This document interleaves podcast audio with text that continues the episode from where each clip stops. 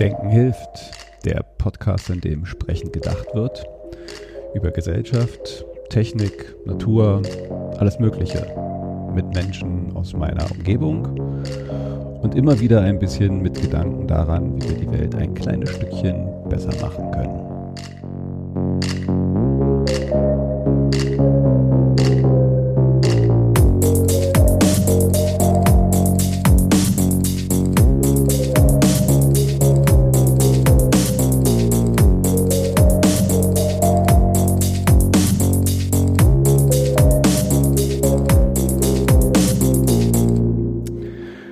Denken hilft mit einer neuen Folge wieder aus der Sommerpause zurück. Ähm, und heute geht es wieder einmal um künstliche Intelligenz. Es gab ja schon eine Folge zu äh, Machine Learning in Healthcare.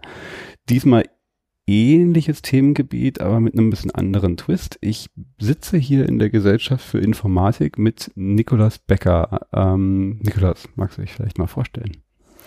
Ja, hallo Ingo, äh, danke für die Einladung. Ähm, Nikolas, ich arbeite für die äh, Gesellschaft für Informatik.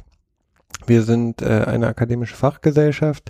Das heißt, wir vertreten ähm, alle InformatikerInnen aus, ähm, insbesondere aus der Wissenschaft, aber auch aus der Praxis, ähm, haben ungefähr 20.000 Mitglieder, sind jetzt letztes Jahr genau 50 geworden also sowas wie Lobbyverein? Nee, oder, oder was hat ihr dann so? Mm, naja, also wir sind eine Interessenvertretung, aber ähm, für Bildungsanliegen, für akademische Anliegen, für die Interessen der Informatik als Disziplin. Also die GI ist entstanden ungefähr ähm, in derselben Zeit, äh, als auch die Informatik überhaupt als Disziplin entstanden ist. Ne? Also es gibt ja ähm, sozusagen verschiedene äh, Vorläufer, oder äh, Disziplinen, aus denen sich die Informatik entwickelt hat. Also sowohl äh, die Mathematik als auch ähm, die Ingenieurswissenschaften ähm, und ähm, sozusagen aus ganz verschiedenen Strömungen, also auch aus der äh, Informationswissenschaft sozusagen, kommt, da kommt ja auch das äh, deutsche Wort her, was eigentlich auch ganz interessant ist, im Gegensatz zu Computer Science im Englischen, weil da noch mehr der Informationsaspekt drin ist.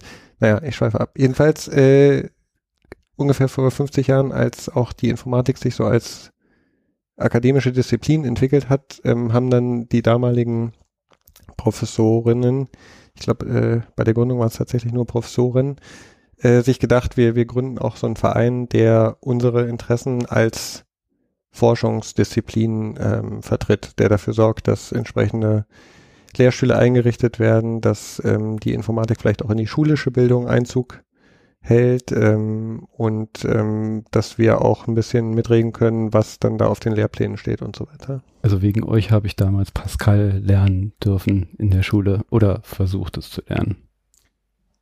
Ja, wer, wer das jetzt nun damals genau auf den Lehrplan geschrieben hat, weiß ich nicht, aber ähm, zumindest gab es sozusagen Leute aus dem GI-Kontext, die sich dazu Gedanken gemacht haben, ja. ja.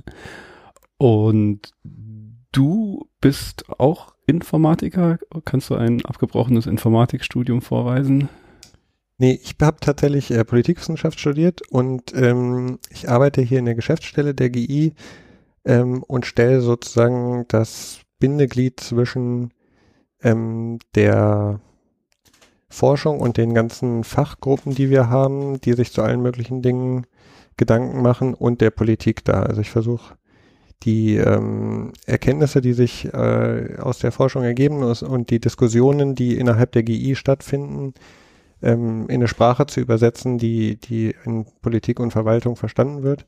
Beziehungsweise werden wir als GI auch häufiger angefragt, ähm, Stellung zu nehmen zu bestimmten Gesetzesvorhaben. Also sei es die ähm, das digitale Versorgungsgesetz, mit dem das Gesundheitsministerium ähm, auch Apps äh, verschreibungsfähig machen will, ähm, sei es jetzt ganz aktuell ähm, das Registermodernisierungsgesetz, in dem es darum geht, ähm, die, die Steuer-ID als eindeutige Personenidentifikationsnummer ähm, behördenübergreifend zu nutzen, ähm, sei es Themen wie autonomes Fahren. Also in all den Bereichen haben ähm, Ministerien auch Interesse daran, die, die Sichtweise der, der Forschungscommunity, also der Informatik-Forschungscommunity zu erfahren und da bin ich sozusagen Übersetzer zwischen den Welten.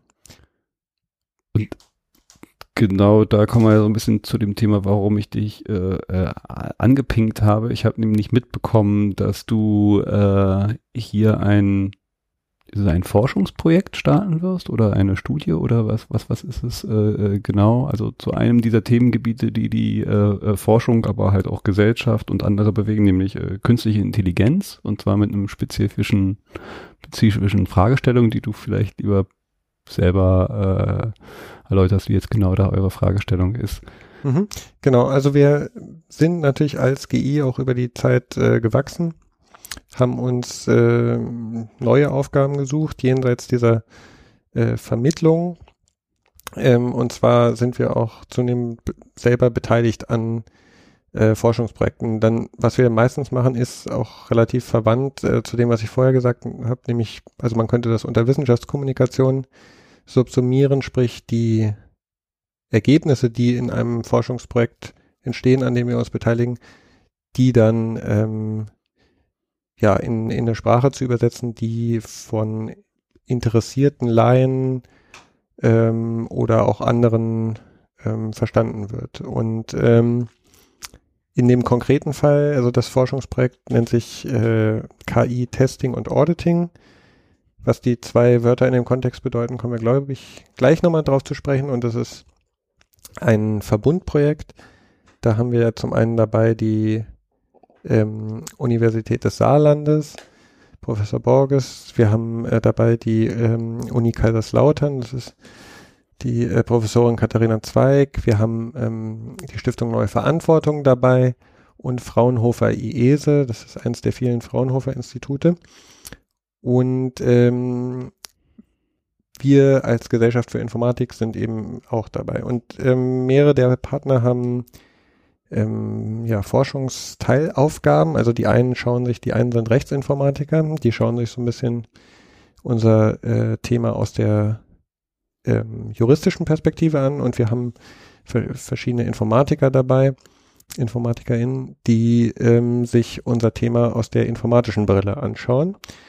Dann kommen wir da hoffentlich zu ähm, äh, interessanten Ergebnissen und die wollen dann ja wiederum da sind wir sozusagen wieder beim, was ist mein Part, die wollen wiederum übersetzt werden, also zum einen in politische Handlungsempfehlungen und zum anderen in eine Sprache, die, die auch für ähm, ja, die grundsätzliche Öffentlichkeit interessant ist. Du hast ja schon gerade angedeutet, dass wir vielleicht nochmal Begriffsklärung, bevor wir da vielleicht ein bisschen tiefer noch reingehen, äh, wir, wir schmeißen jetzt gerade diese Begriffe KI, äh, und so hier so in den Raum. Ich, ich, glaube, in Teilen ist es wahrscheinlich schon im Mainstream angekommen, dass das für künstliche Intelligenz steht, aber äh, auch das ist ja im Endeffekt eigentlich, hm, naja, wenn man, ich glaube halt, gibt es wahrscheinlich unterschiedliche Aufnahmen, aber das ist ja auch eher so ein Marketing-Buzzword äh, vielleicht noch auf, auf etwas, was äh, noch ein bisschen was anderes ist. Magst du vielleicht noch mal so ein bisschen äh, Begriffserläuterung und vielleicht auch äh, Feldabgrenzung, was äh, äh KI ist und, und, und vielleicht welchen Aspekten der KI ihr euch dann halt auch widmet? Mhm. Ja, das mit dem KI-Begriff ist tatsächlich so ein bisschen schwierig, ähm, weil da unterschiedliche Leute unterschiedliche Vorstellungen mit verbinden und sich das, was man damit verbindet, auch über die Zeit stark geändert hat. Ähm, was, glaube ich, die grundsätzlich der Begriff aussagen will, ist, man versucht irgendwie Maschinen zu konstruieren, die ähm, zumindest in dem, was sie, was sie dann tun, so wirken, als ähm, wäre da eine gewisse Intelligenz dahinter. Ähm, einige ForscherInnen haben sich hervor ähm, sowas wie ein, ein menschliches Gehirn nachzubilden und da tatsächlich sowas wie Intelligenz herzustellen, aber das ist ähm, doch eher die, die Minderheit. Ähm, in der Regel geht es eigentlich nur darum, Ergebnisse zu erzielen, die ähm, sozusagen den Anschein von Intelligenz erwecken und ähm, und äh, denen hat man dann dieses Label ähm, künstliche Intelligenz gegeben, was ja auch immer so eine ähm, Vorstellung davon ist. Also es, im Grunde ist es immer etwas, was man noch nicht erreicht hat. Also äh, ich glaube, zum zu verschiedenen Zeitpunkten hat man immer ähm, fortgeschrittenere Technologien eben damit äh, verbunden. Ähm, Im Moment ist das eben viel ähm, Dinge wie, wie, wie Spracherkennung ähm, oder auch äh, Sprachgenerierung. Also dieses eine äh, Sprachgenerierungsmodell war in den letzten Wochen äh, GPT-3 ähm, ging so ein bisschen durch die Nachrichten, wo, womit man, äh, da gibt man so einen kleinen Textschnipsel rein und dann erstellt es einem einen, einen größeren Text, der daraus zusammenhängt, aber im Grunde gehört zu dem ganzen Bereich KI auch, ähm, auch das Themenfeld Robotik zum Beispiel und andere und ähm, ja, wie gesagt, verschiedenste Vorstellungen. Was, was wir damit verbinden und was sozusagen auch unsere Arbeitsdefinition ist in dem Projekt, äh, ist, dass wir eigentlich ähm, algorithmische Entscheidungssysteme meinen. Also Systeme, die ähm, Entscheidungen treffen und ob die dann wirklich intelligent sind oder nicht, ist eigentlich erstmal dahingestellt. Und also mein Verständnis auch, dass ein Großteil der KI, wenn man darüber redet, noch das, was sonst auch Machine Learning genannt wird, also aufgrund von einer großen Grunddatenbasis äh, äh, gibt es Algorithmen, die da drin Muster erkennen und äh, mit dieser Mustererkennung dann halt äh, ja äh, unterschiedliche Dinge tun. Entweder wie jetzt du jetzt meintest, äh, Entscheidungen fällen oder halt äh, auf Basis dieser äh, Erkenntnisse halt in, in, in Bilder Dinge erkannt werden, weil halt aufgrund von Mustererkennung irgendwann gelernt wird, äh, dieser Pixelhaufen da ist ein Hund und deswegen können dann halt äh, ähm, äh, bei Google Image äh, wahrscheinlich irgendwie ganz schnell Hunde erkannt werden. Aber ihr äh, kümmert euch jetzt mehr um Systeme, die auf, auf solcher Basis dann Entscheidungen treffen und das sind so was für Systeme, wo also wo stecken die jetzt mal so beispielhaft ein bisschen drin? Mhm. Äh, vielleicht, dass man so eine Vorstellung also kriegt, wann ich um, sowas begegne. Um den Begriff Machine Learning vielleicht auch nochmal da einzusortieren, ich habe den äh, vorher so ein bisschen umschifft, aber weil es eine Technologie ist, die unter dem äh, Begriff KI subsumiert wird oder in dem Kontext angewendet wird, aber es gibt auch andere äh, Verfahren. Wie zum Beispiel? Also ohne jetzt das in die ganz im Detail, aber so als. Ähm, ja, also es gibt äh, zum Beispiel die äh, neuronalen Netze. Ähm, ja, also es gibt da ganz, es gibt auch ähm, symbolische KI, es gibt ganz unterschiedliche Ansätze. Ähm, Machine Learning ist sicher im Moment ein äh, aktueller Forschungsbereich und ein interessanter Bereich. Aber uns geht es, wie gesagt, also wir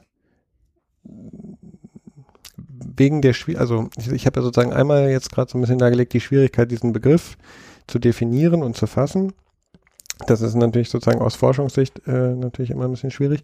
Aber es gibt noch eine andere Schwierigkeit mit dem Begriff KI, eben dieses Bild, äh, was generiert wird, ähm, einer Menschenähnlichkeit ähm, oder auch, äh, dass, dass da tatsächlich ein, ein Wesen oder so erschaffen werden würde, das schwingt ja so ein bisschen damit. Und äh, dieses Bild ist eigentlich grundlegend falsch, insbesondere wenn man sich die Systeme anschaut, die, die im Moment im Einsatz sind. Also die haben nichts, äh, also die im, im, nicht im Fernsten damit zu tun, wie so ähm, oder nichts mit menschlicher Intelligenz zu tun. Und, und insofern ist zwar der Begriff einerseits ganz schön, weil er irgendwie plastisch ist und so eine Idee gibt, in welche Richtung ähm, da auch die Motivation sozusagen geht, was man nachbauen will, aber andererseits ist er auch enorm irreführend, weil er den Eindruck erweckt, ähm, die Technik könnte da was, was sie eigentlich wahrscheinlich nie kann. Also es gibt da ein paar Menschen, die äh, Forscher, die schon davon ausgehen, dass man mal sowas erreichen könnte, wie tatsächlich Intelligenz. Da kommt dann so der Singularitätsbegriff mhm. ins Spiel, aber also die meisten gehen nicht davon aus und insbesondere alles das, was wir jetzt im Moment äh, haben, ist weit davon entfernt. Es gibt da auch nochmal so die Begriffe der, der schwachen KI und der starken KI. Also insofern wäre das alles noch schwache KI, über was wir reden. Ja, und über was reden wir eigentlich da konkret? Also in unserem Forschungsprojekt geht es äh, uns vor allem über den Einsatz von KI, also algorithmischen Entscheidungssystemen im Arbeitskontext. Also das heißt zum Beispiel oder insbesondere im Bereich Personalwesen, HR, Human Resources, ähm, gibt es die Überlegung über Einstellungsprozesse, ähm, die unterstützen zu lassen durch maschinelle Entscheidungen, ähm, vielleicht ähm, Aussagen über Arbeitnehmerinnen zu treffen, wie zufrieden die gerade sind, wie ausgelastet die gerade sind ähm, und möglicherweise auch Vorhersagen zu treffen, wie hoch ihre Kündigungsbereitschaft äh, ist. Genau, da gibt es sozusagen, äh, können wir gleich mal im Detail darauf eingehen, äh, verschiedenste Anwendungsbeispiele, die, die dieses Thema äh, Personalmanagement, Personal betreffen. Ähm, natürlich getrieben von, von einfach der äh, Schwierigkeit, dass, dass sich gegebenenfalls auf einen, eine Stelle irgendwie hunderte Leute bewerben können und ähm, dass da so eine gewisse Vorauswahl zum Beispiel stattfinden kann. Oder auch, dass man eine ganz große Firma hat und da vielleicht es gar nicht mehr schafft, sich mit jedem Einzelnen über sein Wohlbefinden zu unterhalten. Ähm, ja, diese stehst gerade auf. Ja, ich habe und diese äh, Stühle sind tatsächlich so, nicht die bequemsten. Genau, und ich habe sowieso Rücken gerade, aber äh, erzähl weiter, ich mache das vielleicht so ein bisschen weiter im Stehen, das ist angenehmer gerade für mich als das Sitzen. Genau, ähm, das ist der eine Anwendungskontext, kann ich gleich nochmal ein paar Sätze mehr zu sagen. Und der andere Anwendungskontext, den wir uns auch genau anschauen, ist der Einsatz von KI in der Industrieproduktion, in der Interaktion von Mensch und Maschine. Also da kann man sich zum Beispiel sowas vorstellen wie ein fahrerloses Transportsystem. Also in einer in einer äh, Lagerhalle zum Beispiel oder auch in einer Produktionsstätte ähm, kann es so kleine autonome Autos oder, oder Fahrzeuge geben, die umherfahren und äh, Bauteile aufnehmen, von hier nach da bringen oder eben auch schon fertig verpackte Waren irgendwo hinbringen. Und ähm, genau, die da stellen sich sozusagen einmal Fragen, die ganz ähnlich sind zum, zum Themenbereich autonome Autos auf der Straße, aber es gibt auch welche, die ganz spezifisch sind für, weil die ArbeiterInnen ja in so einer Situation dann mit diesen Maschinen direkt äh, interagieren. Und auch aus Rechtsperspektive stellen sich da sozusagen andere Fragen, weil ja auch ArbeitnehmerInnenrechte betroffen sind. Du hast gerade, hm? also eine Sache fällt mir gerade ein, äh, weil du vorhin nochmal aufgezählt hast, wer alles jetzt mit beteiligt ist. Das ist zum einen äh, äh, Leute, die sich die rechtliche Perspektive anschauen und dann die, die sich die ja Informatikperspektive anschauen. Was ich jetzt nicht gehört habe, äh, das wäre dann meine Frage, gibt es da auch welche, die sich eine ethische Perspektive äh, anschauen, weil das kann vielleicht im Bereich Recht irgendwie mitverortet sein, aber es ist ja nochmal ein bisschen was anderes vielleicht. Und gerade wenn du jetzt so ausgeführt hast, da werden Entscheidungen oder Systeme treffen Entscheidungen, wer eingestellt wird oder überhaupt eingeladen wird äh, oder oder oder. Also da kann es ja durchaus auch äh, neben rechtlichen äh, ethische Fragen geben. Werden die auch mit beleuchtet? Also wir haben jetzt keine ähm, professionellen Ethiker in, also Menschen, die sich ähm, an der Uni oder wo auch immer ähm, den ganzen Tag mit ethischen Fragen beschäftigen würden. Die haben wir nicht äh, direkt dabei. Es gibt zu den Fragen auch schon alle möglichen Vorarbeiten von äh, anderen Leuten. Wir sind da, sage ich mal, ein bisschen ähm, mehr in der Anwendungsforschung tatsächlich. Das wäre in dem Fall vielleicht eher sowas wie Grundlagenforschung. Wir sind ein bisschen mehr in der Anwendungsforschung und schauen uns eben diese diese Beispiele, die ich eben genannt habe und noch einige weitere an, ähm, schauen, wo entstehen da konkrete oder wo sehen wir konkrete ähm, zum Beispiel Diskriminierungsproblematiken. Äh, also wo ähm, könnte so ein Personalauswahlsystem ähm, Frauen, Minderheiten und so weiter äh, benachteiligen, diskriminieren und wo ähm, stehen vielleicht auch Sicherheitsprobleme. Also ähm, diese fahrerlosen Transportsysteme zum Beispiel, die könnten ja auch mal einfach eine Arbeiterin umfahren. Oder ähm, ist ein anderes, ganz ein anderer interessanter Fall in dem, in dem Kontext sind sogenannte Cobots, also äh, Roboter, die ähm, kollaborativ, also zusammen mit Menschen arbeiten, die sie ähm, dabei zum Beispiel unterstützen zu schweißen oder zu lackieren oder auch äh, Dinge zu verschrauben und vielleicht auch angelernt werden können von äh, Menschen. Also das heißt, man macht ihnen eine bestimmte Bewegung vor und der Roboter macht sie dann nach. Und äh, da kann man sich ja auch vorstellen, dass so ein Roboterarm dann mal irgendwo ins Auge geht. Ja? Und ähm, was, was wir jetzt machen, also wir haben uns einmal ähm, Anwendungsfälle im Sinne von Technologien ausge, ähm, überlegt, die spannend sind für uns zu untersuchen, haben da dann konkrete Fälle, also die Leute, die ähm, vielleicht so einen juristischen Hintergrund haben, kennen das. Es gibt da immer so ähm, abstrahierte Fälle, ähm, die man löst als Juristin, ähm, die ähm, zum Beispiel, also äh, Arbeiter Ingo geht morgens in die äh, Fabrikhalle, ähm, trainiert den Cobot ähm, darauf, ähm, dass er ihn, ähm, dass er irgendwie eine neue Schraubenart anbringen kann und dann ähm, passiert aber, dass, dass äh, diese Schraube zu tief reingeht und ähm, ihn dabei verletzt. So, und auf so einem ganz konkreten Level haben wir dann Szenarien entwickelt und die werden eben, das ist sozusagen der Bogen oder der Anschluss an deine Frage, die werden eben äh, dann analysiert eben aus dieser informatischen Brille und aus der juristischen. Beziehungsweise man muss eigentlich auch sagen, also die äh, Professorin Katharina Zweig ist auch Sozioinformatikerin, ähm, nennt sie das. Also insofern äh, versucht ihr Team da auch ähm, eine gewisse ähm, sozialwissenschaftliche Perspektive noch mit einzubringen. Aber genau, wir, wir schauen einfach, wo liegen ganz, ganz konkrete Probleme und versuchen dann daraus Empfehlungen abzuleiten, wie ähm, man Systeme vielleicht testen und auditieren könnte, ähm, um solche Probleme zu beheben. Und die, die ethischen Fragen, die du ansprichst, die spielen bei dem Ganzen natürlich eine Rolle, aber wir, wir, wir schreiben jetzt sozusagen keinen, oder unsere Forschung äh, fokussiert eben nicht auf diese ethischen Fragen oder irgendwelche ethischen Dilemma, ähm, die da auch ja, manchmal diskutiert werden. Ähm, ja, das ist einfach außerhalb dieses Projektes.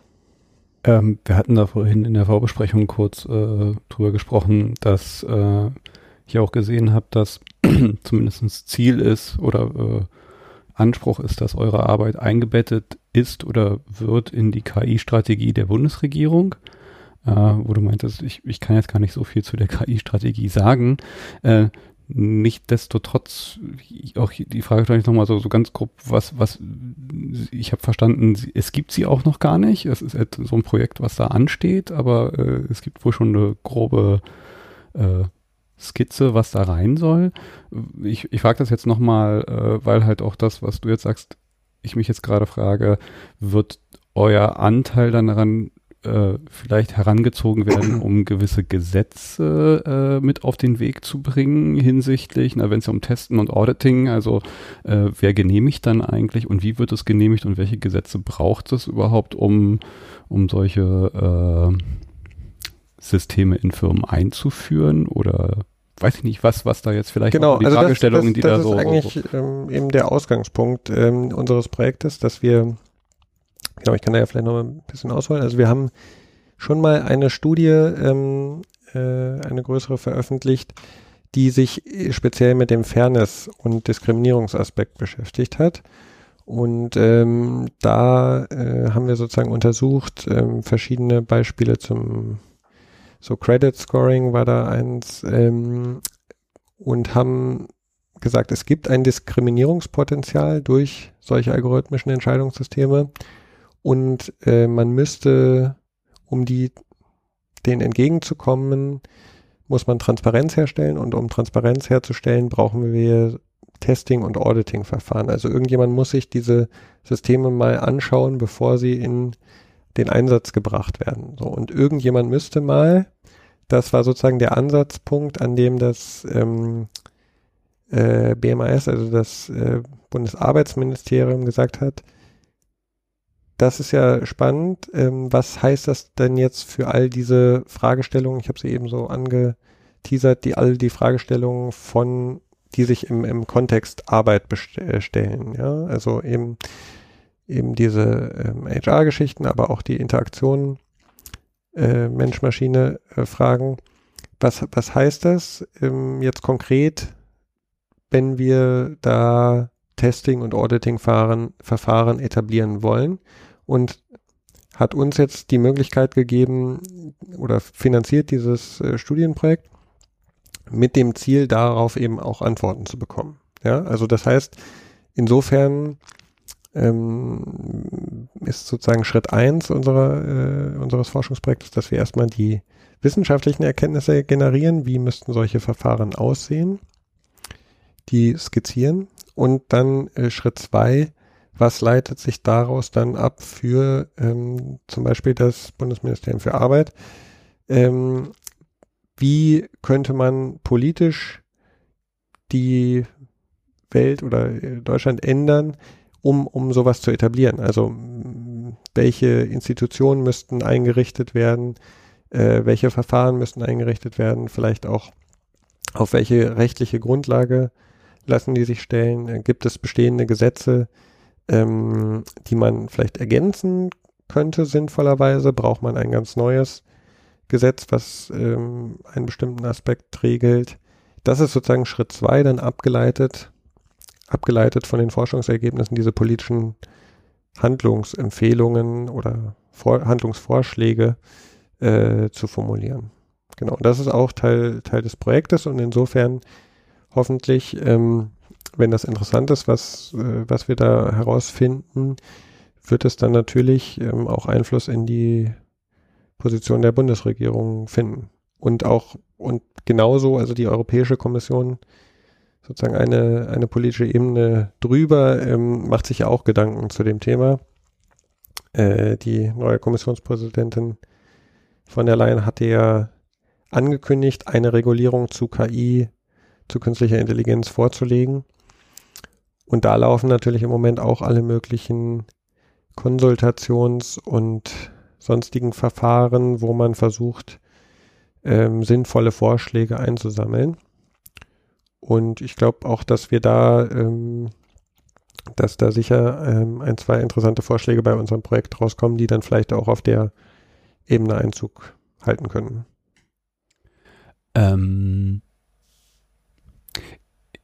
mir kommt jetzt gerade nochmal, aber ich weiß gar nicht, ob und wie das da reinpasst, äh, weil du gerade auch die, die äh, von der Leyen und die EU angesprochen hattest. Ich, ich habe gesehen oder auch zumindest schon so dreiviertel durchgelesen, die äh, Guidelines, die die EU-Kommission für, ich glaube, es nennt sich Ethical AI, Guidelines für Ethical AI, ähm, wo relativ ausführlich, umfangreich unterschiedliche Empfehlungen drinstehen, wie man dann eigentlich äh, Transparenz herstellen soll, äh, was man gewisserweise auch tun oder nicht tun sollte, wenn man halt solche Systeme baut.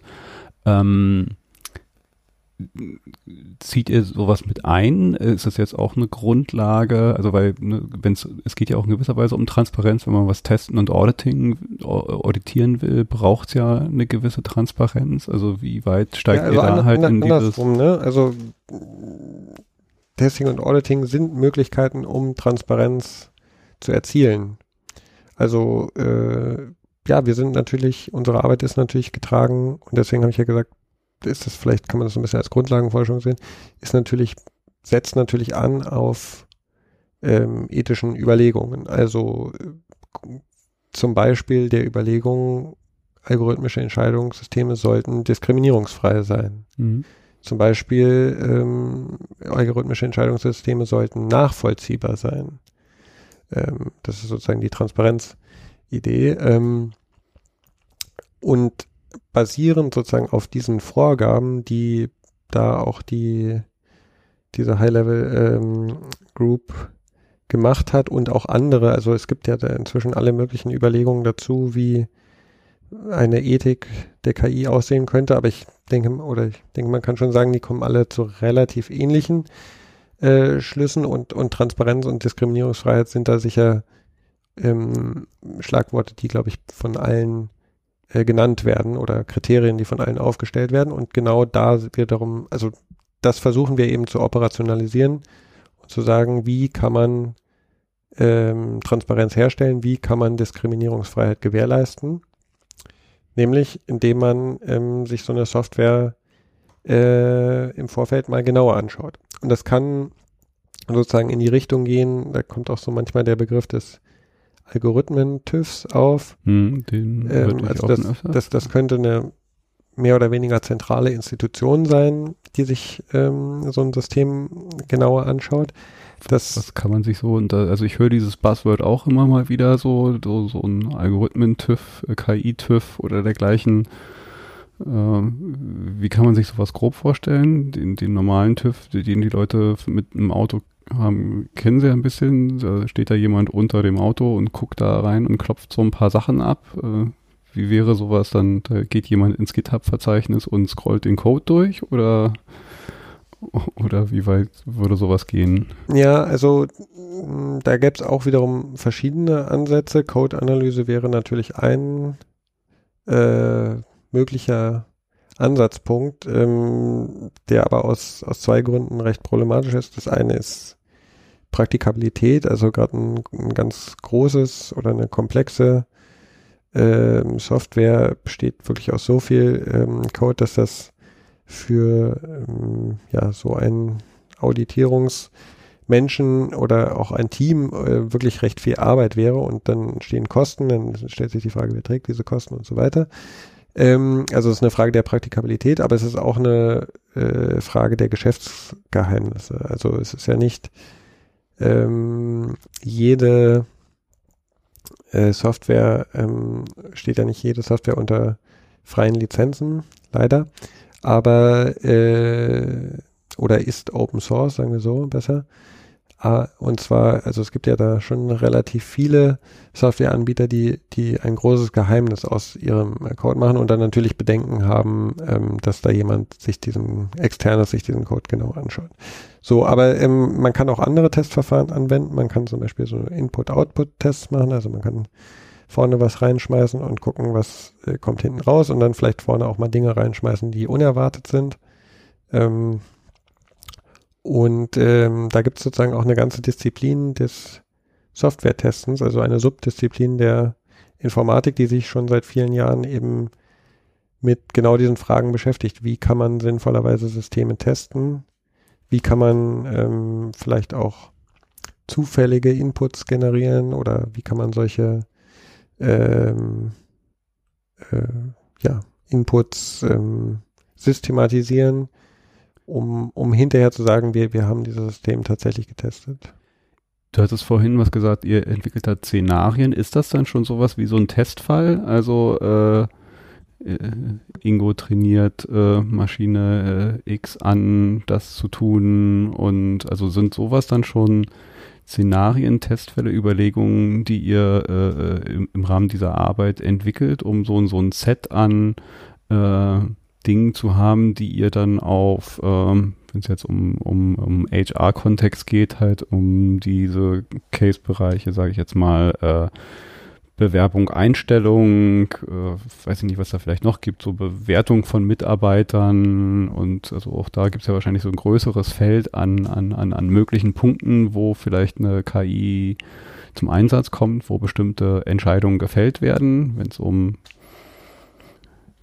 Karriere, Kündigung, äh, äh, Bonussysteme oder, oder, oder gibt. Also äh, ist das Teil der Arbeit, sich da halt entsprechende Fälle und Szenarien zu überlegen, um so einen Input zu haben, um dann zu gucken, äh, Output kommt raus, ist der jetzt äh, noch. Äh, also wir, wir werden jetzt im Rahmen des Forschungsprojektes keinen eigenes Testsystem entwickeln, sondern wir wollen Kriterien aufstellen, wie kann ein sinnvolles Testing und Auditing Verfahren, und Verfahren heißt sozusagen nicht nur technisches Verfahren, sondern auch ähm, auf, ja, juristisch und äh, sozial sozusagen, wie, wie kann das konkret aussehen? Wer könnte da äh, wann was in welchem Umfang testen? Und eben hatte ich ja diesen Begriff äh, Algorithmen-TÜV aufgebracht, an, wo wir dann so ein bisschen weitergegangen sind. Das wäre nur eine, sag ich mal, eine mögliche Lösung unter, unter vielen. Man kann sich auch vorstellen, dass es ähm, eine,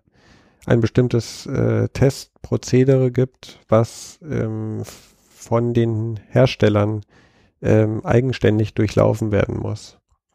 Ähm, man, äh, genau, also sozusagen die, die Bandbreite, sage ich mal, geht von ähm, einem Eigentest ähm, über ähm, eine unabhängige Testinstitution bis hin zu einer staatlichen Institution. Und ähm, das kommt natürlich alles mit gewissen Vor- und Nachteilen ähm, daher und auch einem unterschiedlichen Aufwand. Und insofern haben sich da auch schon andere Leute Gedanken zugemacht, ähm, wann man denn überhaupt diesen Aufwand treiben sollte. Also muss man das bei allen KI-Anwendungen, muss man das bei allen Machine Learning-Anwendungen, muss man das bei allen algorithmischen Systemen machen oder gibt es vielleicht auch Anwendungsszenarien, wo es gar nicht so kritisch ist, wenn, wenn da mal was schief läuft. Und da gibt es dann zum Beispiel so den Begriff der Kritikalitätsmatrix, ähm, der auch ähm,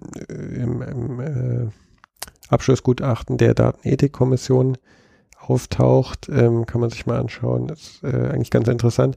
Und ähm, aber wie auch immer man sozusagen zu diesem konkreten Vorschlag dort steht, worauf sich, glaube ich, schon die meisten Leute einigen können, dass man das Ganze so ein bisschen sektorspezifisch betrachten muss. Sprich sozusagen, es gibt bestimmte Anwendungskontexte, Gesundheit, Medizin, ähm, wo es doch eher kritisch ist, wenn da was schief läuft und es gibt vielleicht andere Kontexte, wo es weniger kritisch ist. Und wir schauen uns ja in dem Forschungsprojekt den Anwendungskontext äh, Arbeitswelt generell beziehungsweise Personalwesen an, wie er dargelegt. Und ich finde, dass das schon auch ein Anwendungskontext ist, der schon eine gewisse Kritikalität hat. Ähm, und eben ein Bereich ist, in dem man Herstellern von entsprechenden Produkten schon guten Gewissens äh, Vorgaben machen kann. Aber wie die jetzt nun konkret aussehen, da sind wir sozusagen noch dabei, ähm, das äh, eben ja, zu erforschen. Ich habe da gerade so ein paar Bilder, weil ich beschäftige mich mit, äh, du hast vorhin das digitale Versorgungsgesetz äh, äh, angesprochen, also äh, die, die, das Gesundheitswesen soll digitaler werden und da tauche ich gerade so ein bisschen ein und äh, tauche da halt auch in die Welt von Medizinproduktgesetzen ein und was es da gibt. Also ich habe so das Gefühl, dass die in gewisser Weise vielleicht schon, aber das wäre auch so eine Frage, schon ein bisschen was haben äh, äh, was es vielleicht auch in anderen Kontexten jetzt braucht, also im, im Medizinbereich und nicht erst mit der Digitalisierung und äh, ähm, äh, äh, KI äh, gibt es unterschiedliche ähm, Medizinproduktklassen, 1, 2a, 2b, die so ein bisschen sich dann unterscheiden. Eins, äh, ein System, was eins ist, ist, weiß ich nicht, die, die Waage, auf die ich mich aufstelle. Äh, Medizinprodukt der Klasse 1, die sagt mir mein Gewicht, aber äh, ist nicht wirklich gefährlich. Also, also wenn da jetzt vielleicht auch äh, ich wiege 85 und die zeigt mir nur 80 an, dann ist das nicht ganz so kritisch. Und äh,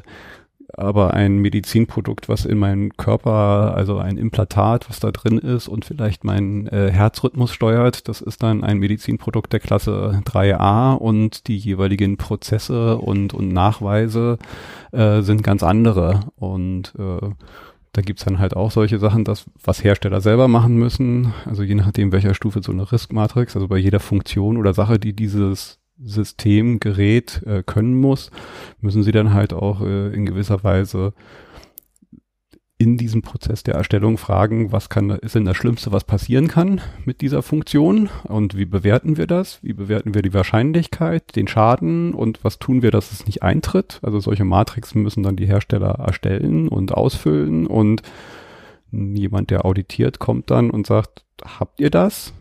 Und je nachdem, ob das jetzt eine 1, 2a oder 2b, sagt er nur, habt ihr schön, mache ich meinen Haken oder bei einer höheren, zeig mir doch mal, da gucke ich jetzt mal genauer rein und hinterfrage auch mal vielleicht, was da drin steht. Also ist das so vielleicht auch ein Weg, was dann jetzt äh, da rauskommt, dass ihr solche Prozesse, Verfahren halt auch in gewisser Weise überlegt, dass halt auch analog vielleicht, wie, wie es jetzt da im Medizinproduktbereich ist, vielleicht auch für solche äh, Software oder, oder Dinge, die jetzt in einem Produktionsbereich oder in ja, einem... Ja, ganz genau. Also es gibt ja, es gibt das nicht nur für Medizinprodukte, sondern es gibt ja jetzt auch schon alle möglichen Verfahrensvorschriften oder Vorschriften, ähm, was äh, Software angeht, was ähm, informatische Systeme, was Roboter angeht, ähm, gibt es natürlich schon ähm, Normen und Vorschriften, beziehungsweise Vorschriften, sich an bestimmte Normen zu halten. Ähm, aber äh, die berücksichtigen eben das sozusagen die neueren Systeme, eben das, was wir jetzt als KI ähm, so ein bisschen beschrieben haben, beziehungsweise diese algorithmischen Entscheidungssysteme noch nicht im Speziellen. Und ähm, es gibt eben einige Probleme, die sich bis jetzt bei Software weniger gestellt haben und die ähm, mit den, mit diesen neueren, mit diesen KI-Systemen zunehmen. Ähm, und insofern muss man da sich neue Verfahren ausdenken oder überlegen, inwiefern passt diese alte Welt eigentlich noch ähm, und inwiefern müssen wir da nicht vielleicht grundlegend was ändern. Und das also betrifft sowohl diesen Bereich Diskriminierung als auch den, den Bereich der Sicherheit. Also es gibt ja gerade was Produktsicherheit angeht, ähm, da schon ein recht komplexes Regelwerk. Ähm, aber zum Beispiel auch die Frage, wie äh, könnte ähm, künstliche Intelligenz vielleicht auch zu mehr Sicherheit beitragen oder in, in wo, wo, wie setzen wir die Abwägung?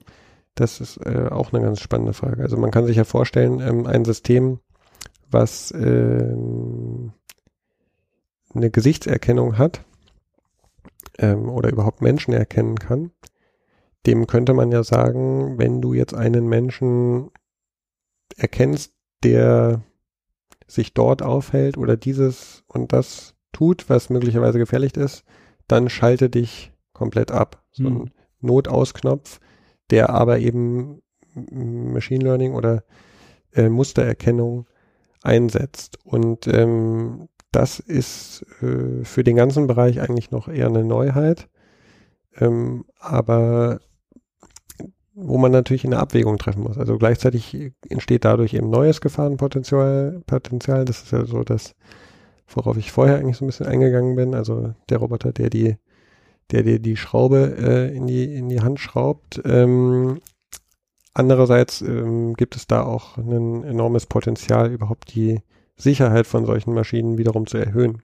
Und da ist eben die spannende Frage, passt da das bestehende Regelwerk äh, noch drauf? Also Regelwerk heißt in dem Fall zum Beispiel, gibt es die ähm, sogenannte Maschinenrichtlinie, also eine europäische ähm, Richtlinie, also ein Gesetz, ähm, was da Vorgaben macht, was eine, was eine sichere Maschine ist. Und die ist schon jetzt äh, ziemlich in die Jahre gekommen und ähm, das, das ähm, ist auf jeden Fall angebracht, da zu überlegen, wie aktualisieren wir die so, dass das eben mit solchen KI äh, beziehungsweise algorithmischen Entscheidungssystemen Sinn ergibt. Also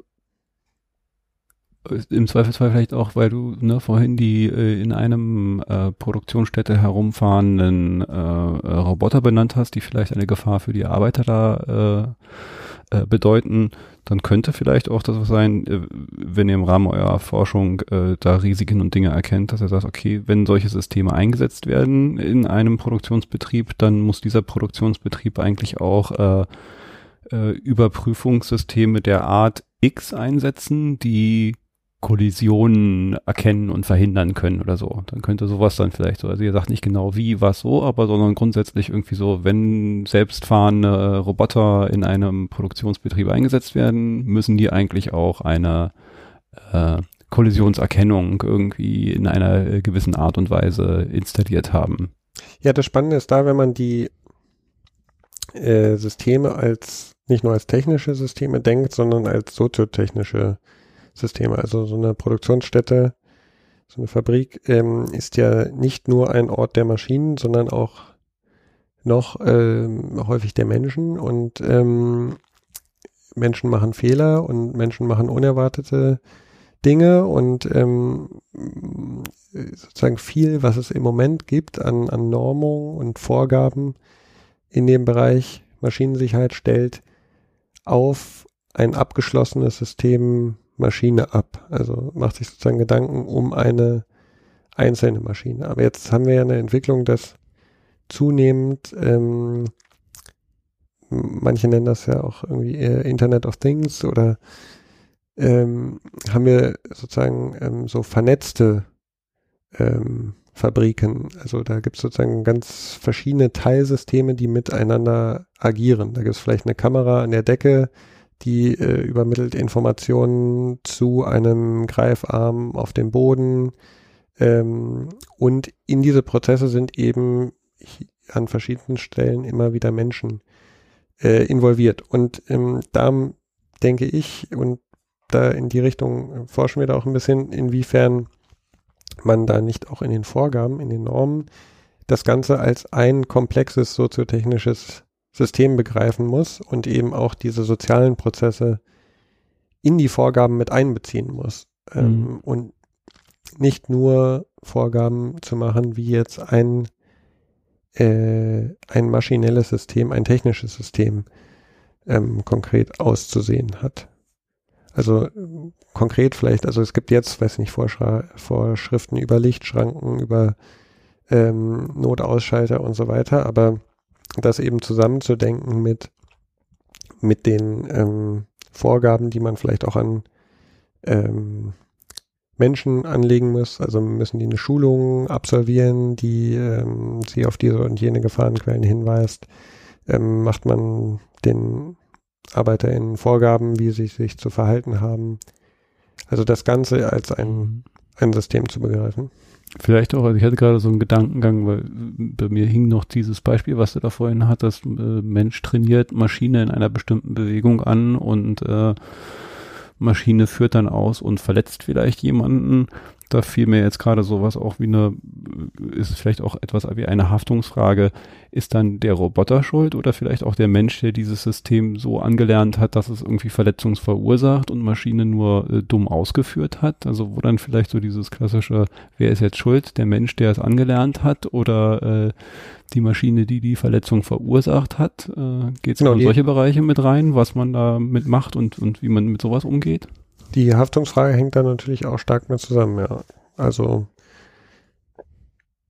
unser Fokus liegt eben darauf zu, zu schauen, wie kann man überhaupt ähm, solche Unfälle vermeiden, mhm. wie kann man überhaupt Diskriminierung ähm, vermeiden von, von Systemen. Aber ähm, wenn man sie nicht vermieden hat, stellt sich natürlich zwangsläufig die, die Frage der Haftung oder auch der Verantwortlichkeit. Und ähm, ja, insofern ist das ein Aspekt, der, der bei uns auf jeden Fall immer eine Rolle spielt. Ich glaube, dass wir darauf auch Antworten geben können, aber ähm, am Ende des Projekts, aber äh, es ist sicher nicht der, der Fokus, sondern der Fokus ist bei uns die Vermeidung.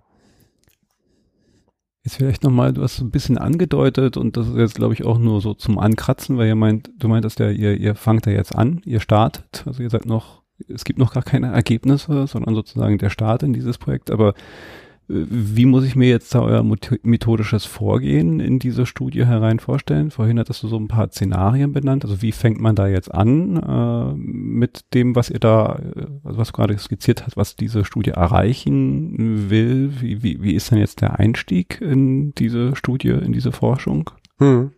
Also ähm, das sind tatsächlich die konkreten Anwendungsszenarien. Also wir haben, wie ähm, ich vorhin kurz angedeutet hatte, wir haben verschiedenste ähm, Anwendungsfälle uns angeschaut. Also das, das heißt zum Beispiel den Fall, ähm, äh, jemand bewirbt sich über eine Webseite und wird dann in einem System ähm, verglichen mit anderen BewerberInnen ähm, zusammen automatisch und ähm, die Personalabteilung bekommt dann äh, bestimmte Empfehlungen. Ähm, das ist zum Beispiel das ähm, Szenario ähm, Vorhersage einer Kündigungswahrscheinlichkeit. Ähm, das ist aber eben auch das, das Anwendungsszenario eben Cobot, also diese Roboter, die mit Menschen äh, interagieren. Und für, da haben wir, ähm, wahrscheinlich werden das im Endeffekt zehn Anwendungsfälle sein und für die haben wir konkrete Szenarien definiert. Ich hatte ja sozusagen das Beispiel mit dir gemacht, mit, mit Ingo. Ähm, man ja, kann da sozusagen irgendeinen x beliebigen Namen einsetzen, aber es geht darum, das ein bisschen haptisch zu machen, also eine konkrete Situation sich vorzustellen, ähm, ein, eine bestimmte Person, eine, die diskriminiert wird, eine bestimmte Person, die gefährdet wird. Und ähm, basierend eben auf diesem konkreten Szenario schauen wir dann eben aus der, ja, wie ich schon sagte, aus der informatischen Perspektive drauf, auf der juristischen Perspektive drauf, wie wie hätte man die Diskriminierung, wie hätte man die, den Unfall verhindern können? Also was, welche Informationen hätte man vorher gehabt haben müssen? Und in was für einem Test oder wie könnte ein Test aussehen, der das zutage gebracht hätte? Und da leiten wir sozusagen dann Anforderungen an ein mögliches Testsystem oder auch ein Auditierungssystem ab und versuchen eben das zu beschreiben, wie das unserer Meinung nach aussehen sollte.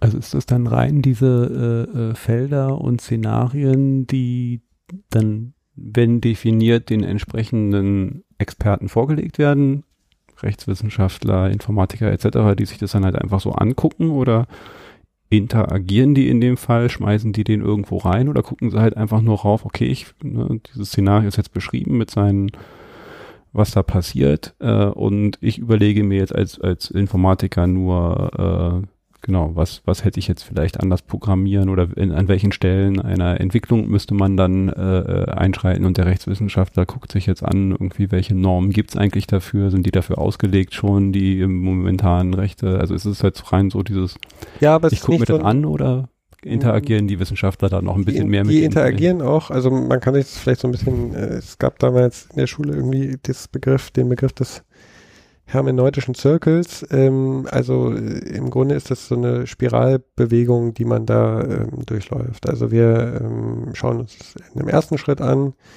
dann spricht man zusammen darüber. Ähm, äh, die Juristinnen äußern ihre ihre Bedenken oder sagen, was sie daran sozusagen interessant finden. Wir, man überlegt weiter, man hm, schaut vielleicht, welche konkreten Systeme gibt es, die da schon auf dem Markt sind oder zumindest beworben werden, die sowas machen. Ähm, justiert da vielleicht nochmal nach. Ähm, dann trifft man sich nochmal, spricht nochmal drüber. Also ja, das ist sozusagen nicht einmal draufschauen, runterschreiben, sondern das ist so ein äh, ja, zirkulärer Prozess ähm, oder spiralförmiger Prozess und äh, zwischendurch redet man ja auch immer wieder mit anderen äh, Expertinnen und Experten, die zu Randaspekten davon ähm, forschen und äh, lässt sich da neue Ideen geben oder findet aktuelle Forschungsergebnisse zu ganz bestimmten Teilaspekten und so schraubt man sich sozusagen immer ein bisschen bisschen weiter und ähm, genau, wir sind jetzt sozusagen noch am relativ am äh, Anfang, haben jetzt so im, im Grunde unsere Szenarien äh, fest und werden jetzt eben anfangen, uns diese, diese Überlegungen anzustellen, was, was leiten wir daran jetzt davon ab an, an konkreten Anforderungen. Und dann, wenn man die Anforderungen definiert hat, dann kann man sich sozusagen weiter überlegen, wie ähm, könnte so ein System jetzt nun konkret aussehen? aus technischer Perspektive, wie könnte man, wenn man das zusammen hat, äh, so ein System ähm, verpflichtend machen, beziehungsweise wel welche Gesetze, Normen äh, müsste man ändern, um damit dieses System auch tatsächlich angewendet wird. Ähm, und ähm, dann sozusagen im allerletzten Schritt, ähm, das ist dann wiederum die politische Frage, wie, äh, wo sind eigentlich sozusagen die politischen Stellschrauben oder wo muss man da äh, Druck aufbauen, wo, oder wo muss man was in die Hand nehmen und ändern. Ist das dann auch ein interdisziplinarer Prozess, weil du gesagt hast, man spricht darüber, also ist es auch äh, wirklich die unterschiedlichen Disziplinen sitzen zusammen da dran und äh, reden darüber und tauschen sich aus und befruchten sich im Zweifelsfall oder genau, eine sequentielle Geschichte so. Nee, nee, das ist also wir, wir haben ja diese verschiedenen Projektpartner äh, dabei, also verschiedene Unis, verschiedene Forschungsinstitute und ähm, die das sind eben die Menschen, von denen ich eben meinte, wir oder man, wir sprechen regelmäßig miteinander. Das ist jetzt natürlich seit ähm, Corona äh, ein bisschen schwieriger geworden. Ähm, andererseits dadurch, dass jetzt die, die Forschungspartner dabei eh über ganz Deutschland verteilt sind, ich hatte gesagt, irgendwie Uni, Universität des Saarlandes, ähm, ähm, Uni ähm, Kaiserslautern und so weiter, ich sitze hier in Berlin, ähm, hätten wir uns auch so wahrscheinlich, also wir hätten uns schon hin und wieder mal ähm, persönlich getroffen und das wäre sicher auch hilfreich, aber ähm, so, so machen wir das jetzt halt alles ähm, virtuell und ähm, haben regelmäßige Showfixes, in denen wir uns eben unsere jeweiligen Zwischenergebnisse vorstellen und dann eben genau diese Diskussionen starten, also dann oder mal nachfragen, ähm, das, das ist tatsächlich ein ganz spannender Prozess, weil er eben, ja, also einen Teil der Projektbeteiligten weniger Ahnung von den juristischen Fragen hat, ein Teil ähm, weniger Ahnung von den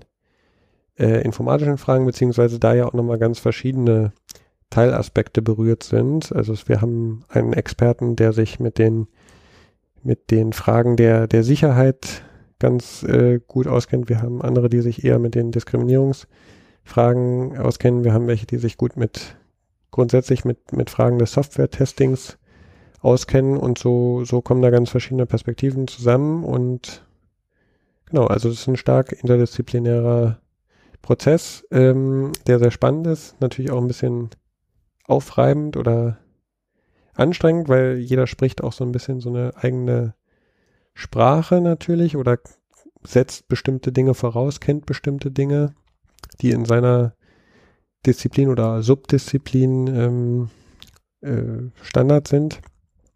Aber ich glaube eigentlich, ähm, also ich habe auch schon früher in interdisziplinären Forschungsprojekten gearbeitet und ähm, ich glaube, das ist eigentlich im Endeffekt dann bei allen Mühen doch immer ähm, sind die eigentlich die wirklich spannenden Projekte, weil man auch viel über den eigenen Tellerrand hinaus äh, noch dazulernen kann und auch neue Perspektiven aus so einem Thema bekommt.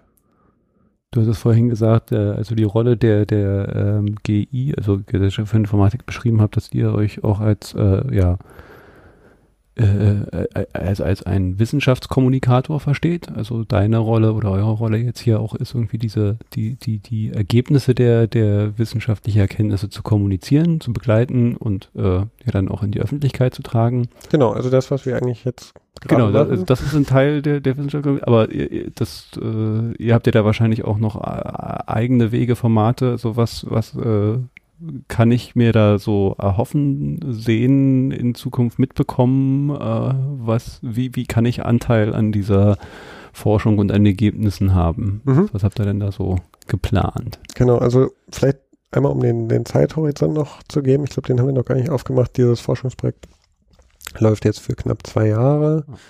Äh, wir sind jetzt schon ein paar Monate drin, aber ähm, genau jetzt noch ungefähr anderthalb äh, Jahre. Und in, in diesen anderthalb Jahren werden wir tatsächlich verschiedenste Teilergebnisse veröffentlichen. Also und äh, ganz am Ende steht dann ein großer Abschlussbericht, aber ähm, tatsächlich, wenn man das so mitverfolgen will oder sich, wenn sich irgendjemand von euch ihn die zuhören, sozusagen dafür interessiert, ähm, kann man äh, gerne sich die, die Zwischenergebnisse jederzeit mal anschauen. Und ähm, das werden eine Reihe von wissenschaftlichen Publikationen ähm, werden, aber auch eine Reihe von, von Veröffentlichungen, die sich eher an die ähm, breite Öffentlichkeit richten und versuchen eben das, was wir da machen, ähm, so ein bisschen hoffentlich verständlich zu erklären weil ja äh, tatsächlich auch was damit passieren soll. Ne? Also es geht uns jetzt nicht nur darum, also wir sind ein Forschungsprojekt und es geht uns auch darum, einen Beitrag zu der entsprechenden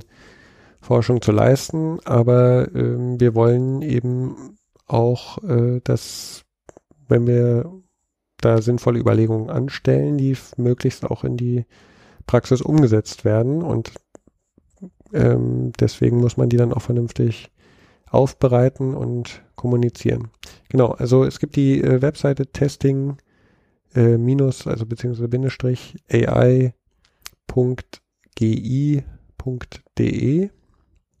Ähm, da werden sicher alle Publikationen zusammenlaufen und da gibt es auch einen äh, Newsletter, haben wir das glaube ich genannt, oder einen Interessen, Interessentenverteiler, in dem man sich eintragen kann, ähm, da kommt jetzt nicht ständig was, äh, muss man nicht befürchten, aber äh, sozusagen immer die einzelnen Veröffentlichungen werden wir darüber ankündigen.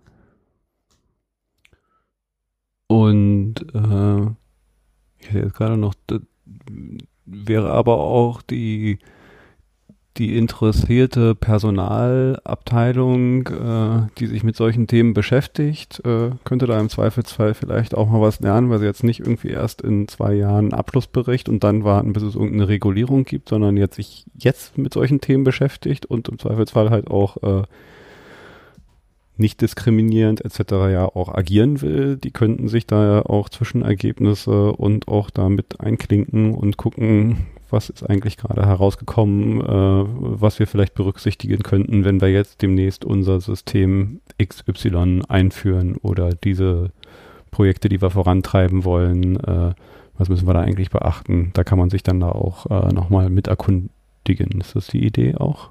Ähm, das kann sicher auch spannend sein für jemanden äh, aus dem Personalbereich, ähm, weil, äh, ja, ich meine, im Grunde ist das, was wir da machen, ja auch so eine Art äh, Verbraucherschutz äh, für eben Personalabteilungen untereinander. Also wenn, wenn sich so eine Abteilung ein, eine entsprechende Software zulegen will, kann man jetzt nicht erwarten, ähm, dass jetzt nun alle Leute da Informatiker sind und sich diese Systeme im Detail anschauen, wenn sie es denn überhaupt können, also aus rechtlichen Gründen oder anderen. Aber ähm, insofern ist natürlich die Überlegung zu sagen, das muss, Ganze muss irgendwie vorher getestet worden sein und da muss sozusagen so ein Stempel drauf sein, diskriminierungsfrei, von wem auch immer. Ähm, das äh, ist hoffentlich etwas, was äh, eben gerade für, für Menschen in dem, die in dem Bereich tätig sind, auch einen praktischen Mehrwert darstellt. Und ja, wenn, wenn es da konkrete, also aktuelle Überlegungen gibt,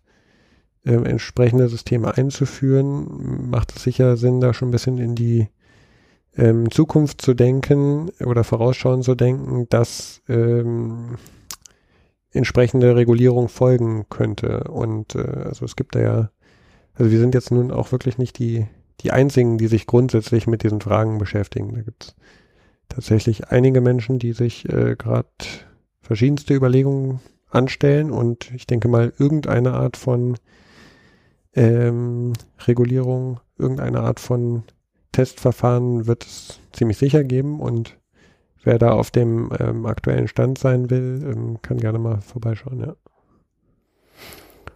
Gut, ja, zwei Jahre läuft. Äh, vielleicht machen wir dazu dann nochmal den ein oder anderen Teil, wenn Ergebnisse da sind. Äh, jetzt haben wir mal so ein bisschen ich habe jetzt eine bessere Vorstellung. Ist gar nicht so einfach. Es ist wirklich erstmal so dieses, äh, den Scope zu fassen, worum es eigentlich geht. Aber äh, da habe ich jetzt eine viel bessere Vorstellung und bin gespannt auf äh, Ergebnisse. Ja, das können wir gerne machen. Also ich glaube, da wird auf jeden Fall was Interessantes bei rauskommen. Ja.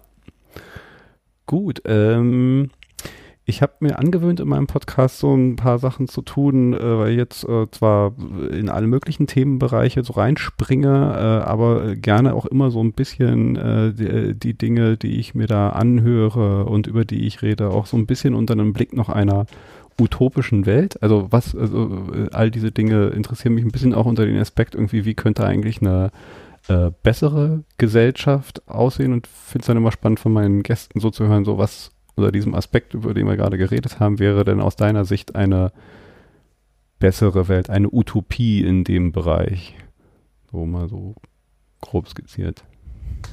Ja, ich habe jetzt vielleicht relativ viel auch so über die Gefahrenpotenziale äh, oder die Fallstricke der entsprechenden Technologien ähm, geredet, aber im Grunde ähm, liegt da ja vielleicht, also es klingt immer so ein bisschen blöd, auch die Chancen sehen, aber ähm, tatsächlich glaube ich, ähm, gibt es da ähm, auch einige Chancen. Also einmal, weil wir ja ähm, wissen, dass ähm, auch menschliche Urteile alles andere als diskriminierungs- und fehlerfrei sind. Und also gerade in dem Personalwesen ist das ja, ähm, ja erforscht und allgemein bekannt, dass, äh, weiß ich nicht, Männer äh, in der Tendenz eher auch Männer einstellen oder generell Menschen Menschen einstellen, die ihnen ähnlich sind, ob das jetzt ökonomischer Hintergrund oder was auch immer ist, ähm, oder auch, ja, ne? also wir wissen sozusagen, Menschen sind, sind fehlbar und ähm, insofern ist natürlich auch die Hoffnung, durch ähm, solche Technologien da auch mehr Fairness reinzubringen oder Diskriminierungsfreiheit vielleicht sogar ähm, sicherzustellen. Ähm, oder, also ich glaube, selbst wenn diese Technologien das nicht erreichen können, hilft eigentlich schon allein die Diskussion, die wir darum führen. Also die Tatsache, dass wir uns jetzt in einem relativ umfangreichen Forschungsprojekt äh, mit vielen beteiligten Institutionen und Akteuren überhaupt mit diesen Fragen beschäftigen, ähm, bringt das, das Thema, ähm, glaube ich, auch nochmal hoch und ähm, macht es sichtbarer und äh, führt vielleicht hier und da an, an der Stelle zu einer Verbesserung. Also das wäre meine, meine Hoffnung, die ich damit verbinde. Das ist jetzt so keine Utopie im Sinne von so eine ganz andere Welt, aber ich bin auch, oder mein Politikverständnis und meine Sicht sozusagen auf die Welt ist eigentlich auch die eher so von einer progressiven Verbesserung sozusagen immer kleine, kleine Schritte gehen und ähm, hoffen, dass es am Ende irgendwie für alle besser wird. Also ich glaube, ja, so eine, so eine ganz ferne Science-Fiction-Szenario aufzumachen, ist manchmal auch spannend, ähm, auch manchmal beflügelnd, aber ähm, ich versuche mich da sozusagen eher an, an konkreten Verbesserungen. Dann habe ich immer noch eine letzte Frage. Ich habe nämlich angefangen, eine kleine äh, Playlist zu pflegen mit den All-Time-Favorite-Songs meiner Gäste. Und insofern die äh, Frage auch an dich, dein All-Time-Favorite-Song, den ich für dich auf die Liste packen soll. ich werde alle machen mal, wer keiner ist darauf vorbereitet, aber es ist das Schöne, so schön aus dem Bauch heraus. Was dir? Ähm, dann nehmen wir doch mal halbwegs passend zum Thema ähm, Computerstart. Computerstart von? Äh, tja, jetzt äh, habe ich natürlich einen Aussetzer. Äh, ja, finde ich notfalls, aber wäre schon gewesen. Ich hätte sehr spontan an Kraftwerk, aber ich kenne diesen Kraftwerk-Song nicht und vielleicht ist es auch gar nicht Kraftwerk. Könnte ein Kraftwerk-Song sein, vom Namen her. Es komme gerade nicht drauf.